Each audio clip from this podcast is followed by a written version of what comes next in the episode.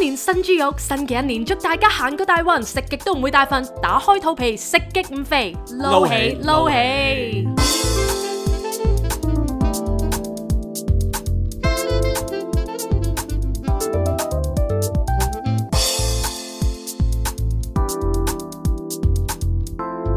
Not a romantic story. Cindy, Jason. 大家好，嚟到新一年兔年嘅初五嘅早上，繼續有我哋陪住大家。歡迎大家翻到嚟《Not a Romantic Story》嘅第七季第十九集，大大家好，我係 Jason，繼續有 Cindy 喺我身邊。陪住你哋。冇錯，咁新嘅一年，除咗有新蒸頭啦，由我嘅聲音去演繹，俾翻啲新鮮感大家之外呢，當然就有我哋嘅祝賀啦。係好，你先，誒祝大家躺平賺錢，不勞 而獲，祝大家心想事成，要風得風，最緊要就係身體健康，要女得女，要仔得仔，真係開心，真係 happy。恭喜恭喜！同埋聽我哋聽極都唔厭，呢個係一定要嘅。係啊，希望大家都懷孕啦。係啊，耳朵懷孕。係啊，冇錯，係啦，咁嚟到我哋呢一集啦，咁我哋回顧翻少少上一集係咧，我哋就請咗誒、呃新本真茶餐室嘅老闆 Sharon 嚟上嚟同我哋傾偈啦。咁嗰集咧，竟然係得到好多嘅迴響。係。點解話竟然呢？因為其實我哋自己就冇 expect 過嘅。唔係，始終我覺得呢，即係有少少涉及宗教嘅節目啦，有可能嗰啲集數呢，係比較少人聽，或者比較比較可能冇咁受歡迎嘅。係啦我哋估計啦，因為係啦始終好似大家聽我哋好似想輕鬆啊係，想誒、呃即係鳩鳩地咁樣。係咁但係我哋有時譬如想做翻認真少少嘅題目呢，都要驚啊，會唔會大家可能覺得我哋太認真呢？係咁但係原來咧，呢、一個擔憂係可以抹除嘅。係因為其實即係 Sharon 嘅生活輕鬆嘅佛學哲學啦，嗯深刻大家都聽得幾開心啦。幾入耳啦，亦都有好多聽眾呢，同我哋講話，喂，我真係好想俾去茶餐廳度俾佢屌一鑊喎，估唔到我哋嘅聽眾都係 M 底， 真係啊！聽到我哋真係 M 底，真係啊！咁我哋咧亦都將大家嘅訴求啦，就轉達咗俾 Sharon 啦。係咁 Sharon 當然就又驚又喜啦。係咁佢嗰陣時咧話説誒，佢、錄音之前咧，佢又同我哋講：哇！呢壇嘢我一定咧出咗街之後，你記得 send 翻條 link 俾我係，我一定咧要將佢放喺新本真茶餐室個 Facebook 放諸四啊海，係啦，send 晒俾啲 friend 啊，入晒 group，咁大家等我，即係等大家幫我傳開去嘅咁樣係。咁點知錄完之後啦，係佢冇咗影喎。係。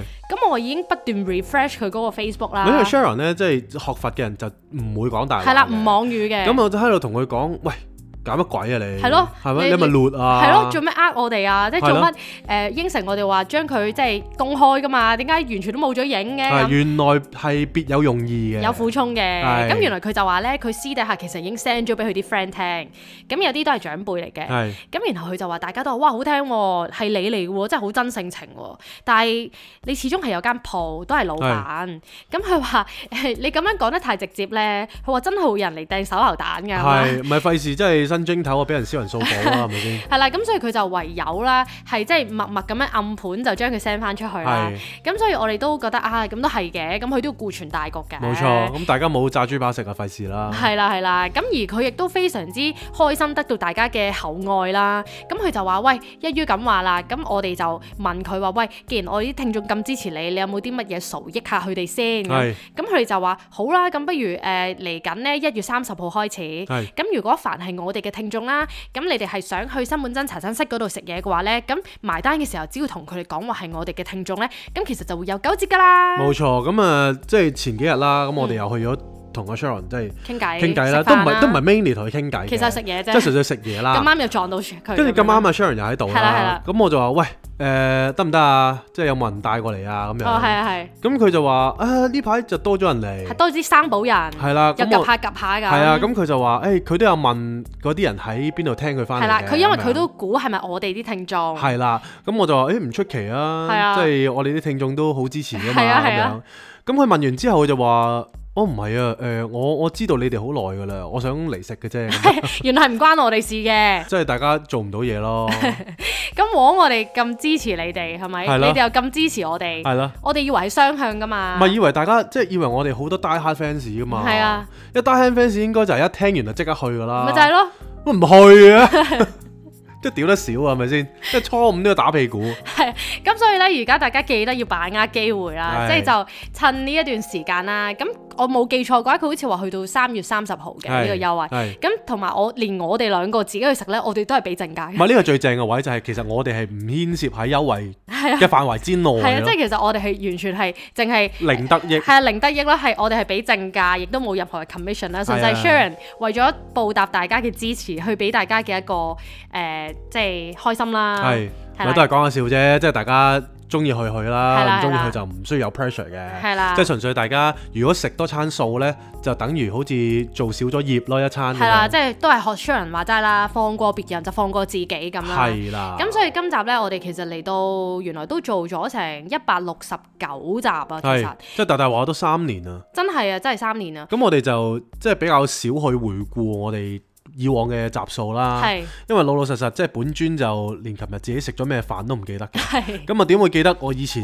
講過啲 乜呢？咁係咁但係突然之間咧，今日咧就即係唔係話忽發奇想，啊突然之間 Cindy 就播翻我以我哋以前嘅集數出嚟，係啦，因為我係想擺上 Patreon，因為係啦 archive 咗嗰啲。咁都係比較舊嘅集數啦。咁我一聽翻啦，我啲 Jingle 以前咧，哇！屌你死氣沉沉咁，好似死老豆咁樣，哇！跟住之後就覺得菜就覺得，咦，原來真係默默地有進步喎。係係係，即係我哋終於知道，譬如 Jingle 啊，或者節目嘅 pace 係應該點樣拿捏啦，係啦或者越講嘅時候呢 somehow 嗱老老實實，大家如果對住支咪啦，係就算平時大家幾咁能言善舞都好啦係，當你對住支咪要向大眾去講一樣嘢嘅時候呢係，你都肯定會食螺絲一嘅。定會咁所以呢，其實大家即係我同阿 Cindy 呢，而家已經練到一個位呢，就係、都幾自然地去 flow 出一集節目出嚟。冇錯啦，係啊啦，咁我哋 cut 嘅時間亦都越嚟越少啦。啊冇錯啦。咁所以 somehow 都係日子有功咯。冇錯啦，咁所以呢，我哋就想藉住而家即係新蒸頭啊，咁我哋都希望可以同大家一齊分享下，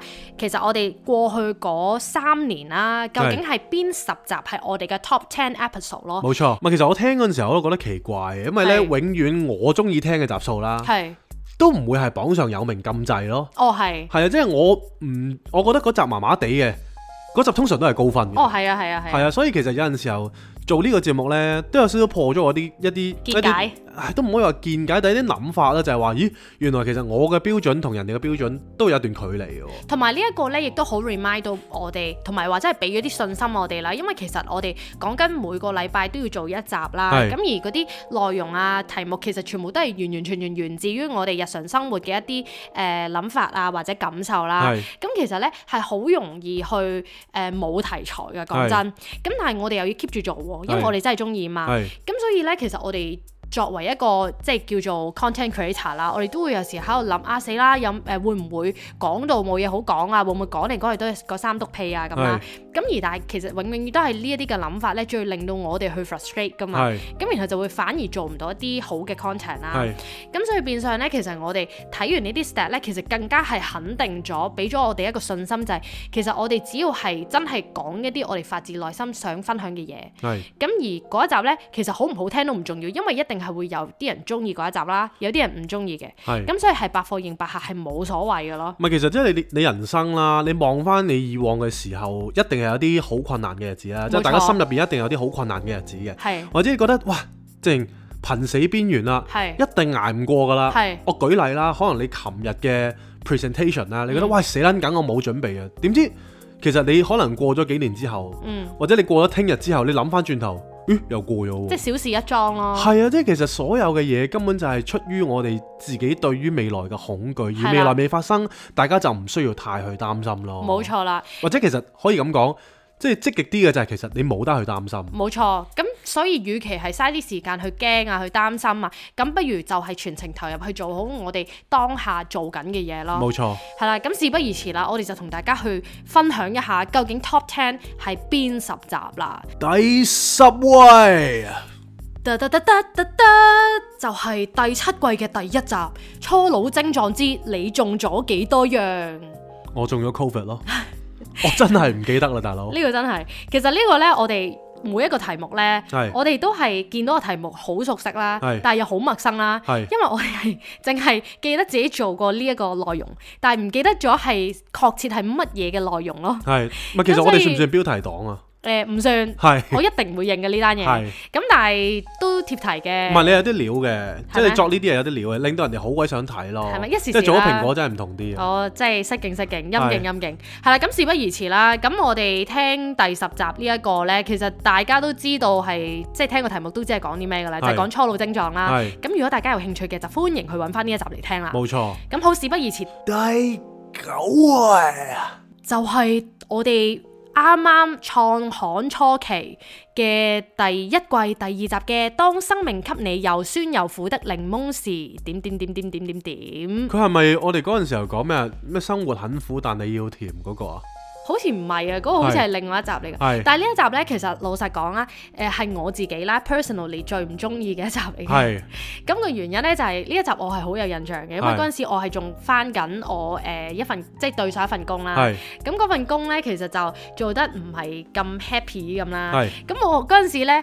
即係除咗係啱啱開台嘅時候有少少作狀啦，係即係講嘢啊對住啲咪嘅時候都唔係話好真係做完全嘅自己啊，有啲係鏡住鏡住咁啦。係咁第二就係、我好似係忍唔住係有講壞話㗎，係，即係即係 bitch about 我嗰啲哎呀，嗰啲工作咁樣啦。係係咁所以我而家聽翻，我係覺得哇，其實我真係即係好唔唔成熟咯咁係，樣。咪人會成長嘅。咁你知唔知其實咧，我係唔係依一依家先覺得核突喎係？我係其實一錄完之後一出咗街，我再聽翻我都覺得嗯好似咁樣講唔係咁好咁啦。咁但係點知咧，我又收到嗰陣時已經收到啲人話，咦幾好喎呢一集，我覺得俾到好多信心喎，即係係可能佢哋好有共鳴。係可能大家嘅工作空間入邊都有啲可能唔係咁咬完嘅同事。係係係啊係，唔係其實咧，即係大家一路以嚟聽住我哋做節目係咧，一路聽住我哋成長咧，其實一件好好嘅事情咧，就可以同大家分享下，就係、其實好少做節目啊，係越做越真嘅。哦，係啊，呢、個真。即係因為呢樣嘢呢，其實係因為我哋一路以嚟真係從來都冇俾任何錢啦，嗯我哋冇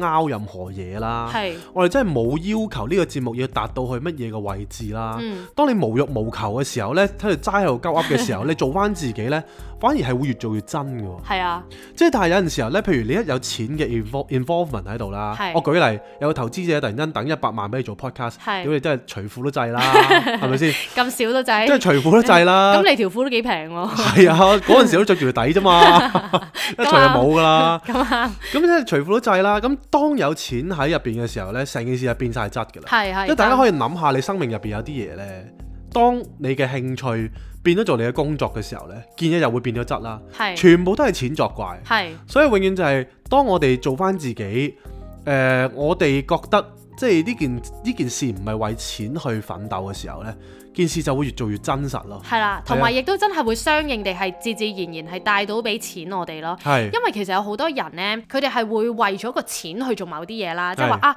我因我因為要賺好多錢，所以我咁咁咁咁做。但係咁樣其實呢，本末倒置咗喎，反而係呢，你全程投入，你唔去諗錢呢，其實啲錢就會自然嚟咯。咁所以呢一度我亦都好想再再一次咁樣好誠心咁樣多謝我哋 Patreon subscribe 我哋嘅朋友啦。冇錯，無論係誒而家 subscribe 緊啦，定係已經係 subscribe 過啦， 係又或者嚟緊會 subscribe 我哋啦，嘅朋友啦，咁真係好多謝你哋，因為誒、呃即係我知我哋嗰個 Patreon 咧係，其實你話係咪 update 得好頻密咧就唔算嘅，係不過我哋都盡力啦，即係係都希望可以透過一個 platform 可以俾多少少嘢大家，例如可能送下禮物啦咁樣啦，咁係呢啲我哋都會俾多啲時間我哋越做越好嘅，咁係所以好多謝大家嘅支持啦，咪放心啦，即係當我哋喺第啲地方揾到收支平衡嘅時候，我哋就會將更加多好嘅題材或者更加多好嘅禮物送俾大家。冇錯啦，係啦，咁誒、呃我哋就嚟到第八位就係第四季嘅第十七集。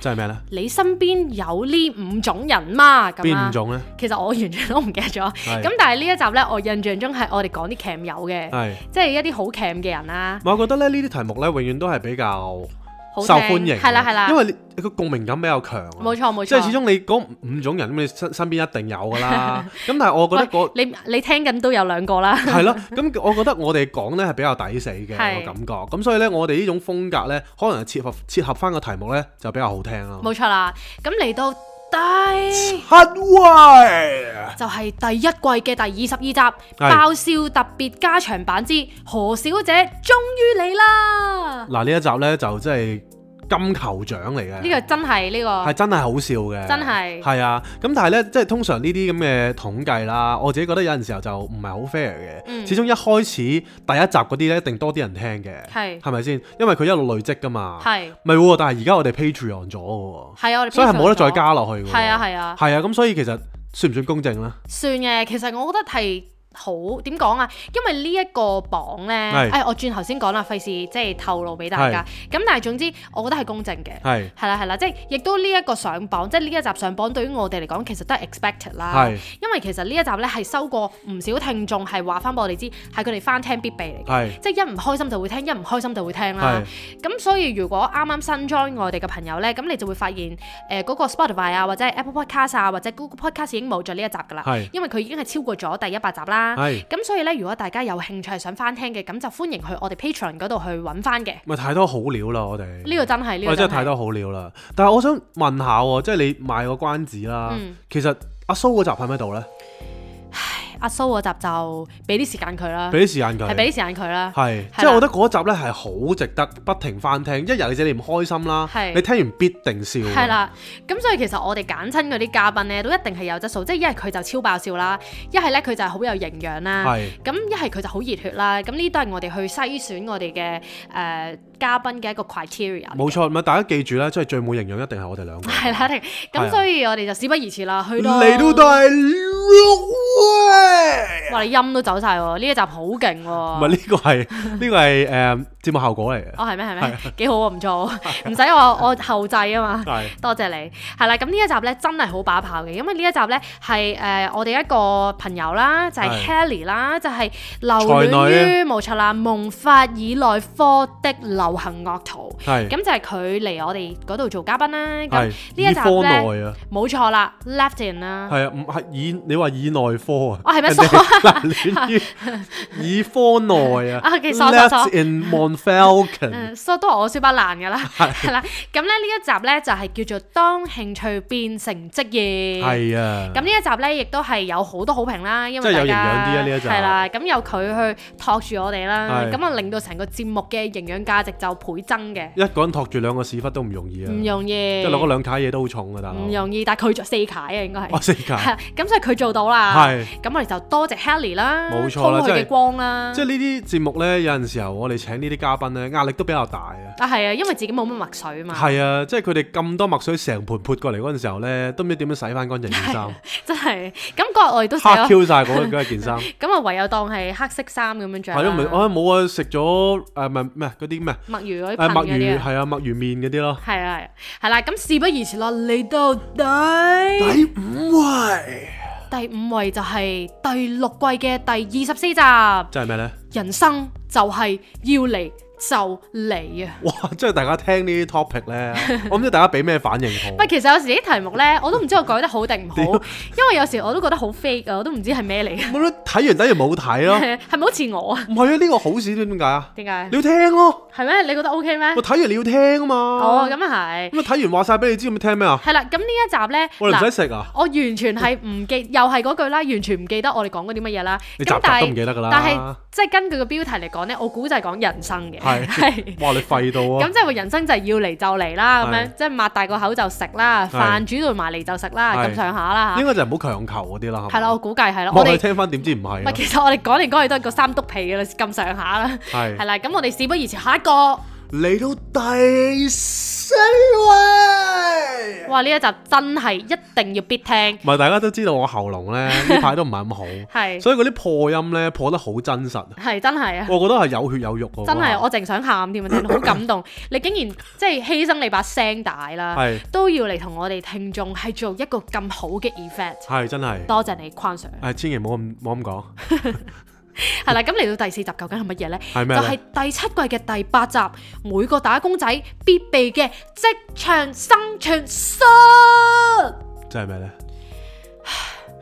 又 係唔記得咗。其實我哋係咁講啲 title 出嚟啦，人哋人哋點樣去知道佢入邊講緊啲乜哦，唔係，咧？其實你即係個 title 你已經估到㗎啦。係咁我記得咧，我哋係誒 list out 咗好似係五個我哋 observe 到嘅一啲關鍵啦，係就係令到每一個打工仔都可以順順利利去做好自己嘅崗位，係廣結人緣，令到上司冧你，連係個茶水阿姐都冧爆你。係，唔係咁咁嗰啲樣係以往嘅事情啦。係，其實咧，即係呢一排我哋都要廣結人緣哦啊。冇錯，呢個真係啊，係即係今年真係要廣結人緣，因為係人緣對我哋嚟講咧係非常非常非常非常之咁重要。係啊，咁多得大家俾我哋結啦，咁我哋而家都有大家呢一個人緣啦。冇錯啦，咪因為有陣時候咧，譬如我舉例，我之前有一次啦，咁係就誒、即係拆開少少呢一個集數啦，咁就係、呃有一個 delivery 嘅人，哦係啊，咁因為我哋嗰度行樓梯噶嘛，係咁行幾層咁樣啦嗯，咁佢、突然之間咧，佢就話誒，誒、哎你落嚟攞啊咁樣，嗯即係嗰啲係誒呃俾係嗰啲誒南亞裔人士嚟嘅係，因為講英文啦，你落嚟攞啊，我話嚇，我話從來都冇人叫我落去攞喎係，我話我 remarks 嗰度已經寫咗話要行樓梯嘅咯喎。係咁佢話：哦，唔係啊，誒、你哋嗰度幾層啊嘛？啊，誒、少一層我話行嘅，咁我話吓，我話你啲咩服務嚟㗎？咁樣，係即係我就即刻動咗肝火啦。係咁嗰嗰晚就瞓唔着啦。係跟住我就真係嗰刻呢，我就真係燥底喎，嗯因為又肚餓啊嘛嗯，咁啊落去孖叉佢咯。係跟住我直情用英文我話 what the fuck 咁樣，係啊係好嬲嘅佢真真係係好。撚燥啦嗰日就真係係啊。，我陣喺後面叫住，喂唔好啦，算啦咁樣，跟住佢都唔得啊，跟住一嘢着件羽絨咁樣啦，係着埋你拖鞋就落咗去，咁係，我我就真係跟落住去佢咯，我認驚佢認打真真係交，落去屌柒佢嘅，係啊即係嗰鑊係真係屌柒佢。跟住之後呢，我就因為嗰刻甩咗角枝啊，係梗係甩咗啦，係啊，跟住我就即刻攞完之後呢，跟住我就唔理佢啦，咁走嘅咗呢，擰住面就即刻行啦。係但係呢，我永遠都發覺呢，你屌完人嗰刻呢，其實你個心係唔好受嘅。你唔你自己唔舒服㗎，你以為你發咗嬲，好似發泄咗出嚟啦，你令到人哋痛苦，但係其實呢個痛苦咧係永遠都係傷到你自己先咯，係啊，即係我係我係嗰陣時候驚嘅，自己又覺得唉，做咩要結個惡緣呢？係啊即係落去攞個飯食又有幾難呢？同埋同埋其實同嗰埋真陣係時。講真，十個得一個係咁啫嘛。同埋嗰個先生呢，即係唔好理佢講真定講假都好啦，因為佢嗰陣時係有講話佢隻腳唔舒服嘅咁樣，唔係，跟住我就同佢講，咁佢嗰刻我就同佢理論，我就話你咁係你幾層樓梯行到，點解要行少一層呢？咁但係 anyway，咁完咗之後呢，咁 Jason 上到嚟呢，佢冷靜落嚟之後，佢就啊 shit，其實我頭先唔應該咁衝動，係啊，所以有陣時候發火嗰下呢，真係要嗰個覺察力要好強，啊即係佢嚟之前最好就已經要睇到佢，冇錯。咁佢先唔會發出嚟咯。係啊，咁所以呢，而家，但係呢一個係一個好好嘅經歷啦，因為譬如因為 Jason 好深刻啊嘛，即係你嗰個內疚啊，嗰、個感覺係好深刻啦。係咁所以當佢而家譬如想發火嘅時候啦，或者想點樣去鬧人呢，咁我就會提一提佢，我就咦誒、呃你記唔記得你嗰次即係 Deliveroo 事件呢？係你你鬧完嗰個人之後，你其實自己係好內疚嗰種感覺㗎係嘛。咁所以呢係啦，佢就翻嚟㗎啦，佢個覺知。係啊，咁所以有陣時候呢，即係大家只要忍到嗰一下呢，嗯，就過咗河㗎啦。係啊，係即係啊，千祈唔好拎住嗰一下 grab 住。你諗下，全世界如果都係你朋友嘅時候，其實你行嘅路好容易咯。冇錯啊。但係全世界如果你都係睇唔順眼嘅人呢，咁你就永遠都好難，因為其實你想阻人嘅時候，人哋都會想阻你，冇錯啊，即係呢個係一個雙向性嘅關係，所以唉，大家都係繼續學習啦。繼續學習嗯係啦啦，係啊，係啦，咁嚟到第三位哇！你真係你你扯到咁遠啊啦，支咪但係都 pick up 到你好大嘅 volume 喎。係真係希望即係阿編輯小姐呢，係就要搞搞佢，誒冇，錯，我會防止你爆咪嘅。啊係係啦，咁嚟到第三集呢，就係我哋第七季嘅第四集《對伴侶最心底的否吧我成日都話呢個係最即係我自己最唔擅長嘅就係講關》，係係啊，情情塔塔，但係永遠情情塔塔就係最多人聽真嘅，係真即係係大家情海係咪好翻波呢？一定係。我之前就翻波啦，但係而家好平穩喎、係咁我點樣教翻啲翻波嘅 人呢？而而家我哋都係用一個冷眼旁觀嘅嘅嘅嗰啲咩？即係你撚得佢死啦！真係其實你話我而家再睇翻，我對 Jason 最深都係否白，我都唔知係咩嚟我嘅，都唔記得啦啊我。都唔記得啦。咁所以我哋嚟到第二位我，點解你講呢？我中 意啊，係啦，你講啦，第六季嘅第六季嘅第一集係你識唔識拍拖仔啊？嗱嚟啦，又係情情塔塔啦。係咁我哋就發現咧，其實大家真係對譬如情情塔塔啊、人生啊呢啲係誒好好有興趣嘅。冇錯，係係嘛？係。咁如果係咧，我哋都會即係啊益下大家啦。唔係，我諗間唔時人生就啦成日都講啊，情情塔塔比較少係啊啦，即係只要我哋兩個咁結咗翻段時間又冇乜，又冇啊，即係啊，你愛愛妹妹啊係嗰啲，即係如果要愛愛妹妹又聽其他 podcast 係啊啦，即係好多愛情嗰啲問答噶嘛，嚇！我係咪對你都好曖昧喎， 先係咩？我成日都同你表白嘅喎。唔係表白就唔係曖哦係昧，咩係啊，曖昧係隱隱晦晦哦，係，嗰咁啲我，下次隱晦啲，係 講其他嘢。係啦，咁嚟到最後第一名，就係順理成章 New Year New Me 第一季嘅第一集，哇！你呢啲輕到我唔知 pick 唔 pick up 到 係喎。係啦，咁就係我哋嘅創台號啊，係。第一期第一季第一集。即係我覺得咧，永遠即係以前我買買開漫畫㗎係係嘛，係咁我呢排又翻翻屋企，即係我老豆屋企啦，睇翻我一啲以前嘅玩具啦，或者係小玩意咁樣啦，跟住我就每一次都睇翻，原來我係好中意儲創刊號啊，係咁所以大家對第一位係咁依依不捨啦係，或者咁大嘅支持啦，其實係正常，係因為咧第一集係真係好睇到嗰個人開台嗰陣時候戰戰兢兢啊，最尷嗰種尬啊膽小如鼠啊，係啊係啊嗰種唔知道自己講乜啊，扭扭擰擰啊，但係仲要繼續講啊， 係啦，即係死都要撐完係啦，嗰集節目啊咁樣。即係而家聽翻都會打冷震嗰啲咧，係啊，但係咧，我覺得咧有一樣嘢我係做得好好，係就係我哋由第一集去到呢一集為止咧，係，其實我哋係從來都唔會有 dead air。哦係。呢個係我由創刊號開始嘅堅持。佢個堅持咧係真係令到成件事係唔同晒，即係好 pro 啦。因為佢係真係要 make sure 我哋兩個之間嘅交流係唔會斷嘅。係因為其實你一斷咧，個 momentum 又冇咗噶啦嘛。冇。錯，咁所以咧，我哋以只要係控制得好咧，其實個緊湊就係咁樣嚟㗎啦。冇錯。同埋咧，有陣時候即係我又有一集有講過嗯啦。你如果做一個節目或者你做你同任何人傾偈都好啦，嗯，最好你就係聽佢講緊嗰陣時候，你已經諗定下一句文物。冇錯，但係如果咧，你嗱你問你你諗定之後咧，你有個 safety net 啊嘛，你係已經知道你下一句會問乜啊嘛。冇。錯，但係有陣時候，如果你又繼續留心聽，一心二用咁樣聽佢繼續講嘅時候呢，你深刻如果 pick 到佢一重要啲嘅嘢呢，你又可以 ride on 佢喎。冇錯即係其實你同一個 conversation，你有兩個選擇，係一個就係你已經諗好嘅嘢，一個呢就係 ride on 佢講嘅嘢。係但係有陣時候呢個亦都係一個問題嚟係嘅，即係有陣時候呢啲朋友同我傾偈嘅話呢，佢都佢都會話有少少壓力我嘅，好搶啊係係。因為其實我係唔係好俾個 conversation 會停落嚟嘅人。係啊， 即係咧，譬如佢就算咧喺 Carousel 咧問啲買家咧，佢譬如問咗人哋啊呢樣嘢賣唔賣啊咁，咁跟住佢見到人哋冇應佢啦，跟住佢就會再補翻一句，係會係咁扯扯到人哋應佢為止唔係咯。因為其實我有我有睇住佢幾時 online 嘅。係係咁如果你 online 唔睇，真係其實你你射你 hea 鳩 我啦。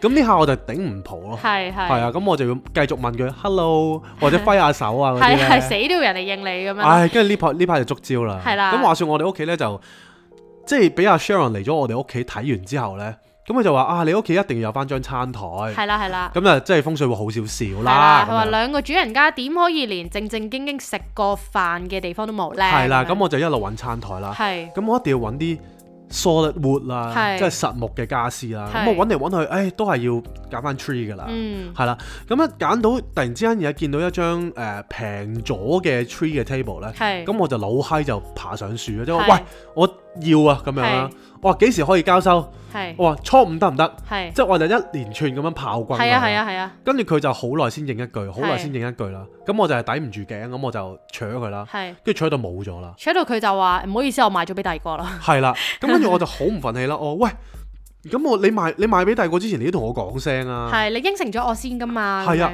咁你話即係你話冇噶嘛？之前你話冇人，你話 still 咁樣，available 嘅喎。係係咁即係其實我係可以買㗎啦。係跟住你話而家養咗俾人，即係冇可能啦咁樣。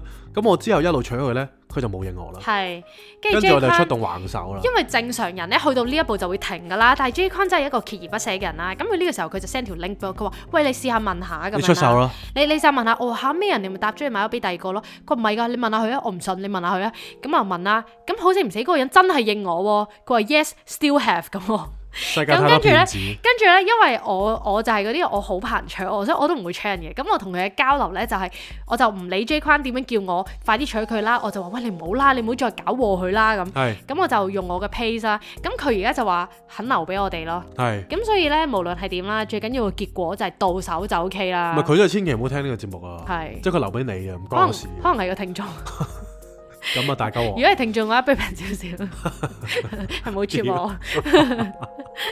係啦，咁其實我哋今日咧都 準準備咗其他新年嘅嘢，想分享俾大家聽啦。係咁但係原來哇，唔經唔覺講下講下，噏咗半個鐘嘞喎。係咁所以咧，我哋就諗就將呢一啲咁好笑嘅 content 啦，係咁我哋就留翻下一集再同大家講。冇錯啦。咁啊，即係今日呢一集咧講咗十集好精彩嘅節目啦。冇錯咁我哋都希望咧，往後咧，因為我哋你知我哋 I G 冰封咗幾耐啦，係，係啦，咁啊希望就 recap 翻呢十集。係一啲比啦，較精彩啲嘅內容。咁大家咧係最緊要就係俾啲耐性，俾啲時間我哋。冇錯咁啊啦， upload 上翻 IG 咧，大家就可以聽翻入邊嘅精髓啦。係啦。咁另外咧，亦都有兩個好誒點講，好令到我哋好開心嘅消息同同大家分享嘅。係咁第一個咧就係、我哋嚟緊就要去韓國啦。係咁我哋咧就放心，我哋就未係移民住嘅，但我哋係純粹去旅行嘅啫。係，哇！大家好撚黐線啊！即係我聽你個 friend 講啦，係而家零下十六度，哦，係啊，係啊，我個 friend 咧阿靜就去咗韓國啦，我真係插而家不甩我凍到。佢話真係負十八度啊！真係死咁啦我哋好驚啦。咁但係我聽我個 friend 韓妹 friend 講就話，因為北極就有啲寒流吹咗過去，黐撚線，即係點會？ 屌你北角去乜唔係北角， 北極吹寒流過去，佢係咁講噶， 唔哇知凍係到真定結假。冰啊，大佬！咁所以佢咁我諗我哋去，因為我哋二月一號去啦，咁就會去兩個禮拜。咁嗰陣時咧就應該會冇咁凍嘅。係咁啊希望啦，即係我哋而家就要養好身子，就準備去面對呢個寒冬啦。係咁另外第二樣嘢咧就係、好多好多好多朋友之前咧就同我哋講話好有興趣想跟我哋個禪修老師去學禪修啦。哦，哇！係啦呢個好嘢，咁咧，因為之前咧禪修老師就話唔開班嘅，係佢淨係想教我哋呢啲小班教學啦。係咁但係咧，因為太多我哋都不斷去哀老師啊，然後去說服佢咁樣啦係。咁老師就話好啦好啦，誒、咁如果你哋大家我哋嘅聽眾咧係有興趣嘅，咁佢咧都可以係教大家嘅。係咁當然就要係五人先成班啦。冇錯，係啦，咁但係因為咧，誒、佢就都唔想大家即係點講啊？佢唔想大家誒有貿好大壓貿力然啦係啦，即係貿貿然嚟咗，跟住可能嚟一陣，跟住又唔去，即係佢佢想佢唔想大家冇誠意嘅。其實係簡單係啲嚟講，誒、 O K O K，係啦係啦咁即係我咁講錯咗。你講你冇講錯嘢， 唔係我話，即係唔好咁大壓力喎。我唔係要有壓力嘅呢樣係啊，壓力嘢，冇錯，認冇錯真嘅呢樣啱嘢啱係啱。啱，係啦係啦，咁即係佢嘅意思係唔係要大家一定要去 commit 晒，即係好似我哋咁樣啦。係但係佢都係希望可以真係淨係教啲好有誠意嘅朋友。嗯咁呢，所以如果大家真係有興趣嘅話呢，咁就可以同我哋報名啦。係咁但係老師呢就會誒、呃收二百蚊做一堂。係係啦係啦，即係嘅意思咧就係、譬如佢而家咧應該係平日咧，誒、平日會有兩日就喺上環嗰度開班冇嘅，錯，係啦。咁如果你哋係有興趣試堂嘅話咧，咁你就可以俾二百蚊佢，係咁就試一堂。係咁如果之後咧，誒、再因為佢一個月咧係八百蚊嘅，係如果係一個月每個禮拜上一堂就係八百蚊。係咁如果你已經係俾咗二百蚊試堂嘅話，咁你之後嗰三堂咧，你就淨係俾六百蚊就得啦，係即係會咁樣扣翻咁樣咯。係啦，咁你如果想一個禮拜上兩堂都得嘅，如果你一個禮拜上兩堂，即係一個月咧係上八堂嘅話，就係千二蚊，係啦。嗱，真係呢個機會真係千載難逢啊！冇錯講啊明，先啦，真係千載難逢。真係啊。係咁因為咧佢係五人開班啦，咁所以如果係多過五個人嘅話咧，咁我哋就會誒、呃即係到時再先到先得咁樣咯。 P.T. 嘅禪修導師，我話俾你聽，香港真係少之又少。冇錯，呢個機會難逢嘅嘅感覺呢，一閃即逝。冇錯，要嘅呢，即刻 P.M. 我哋，冇錯，先到先得。係啦，好，今日就恭喜你，恭喜你，係唔係？拜拜拜。拜。Not a romantic story. Cindy, Jason.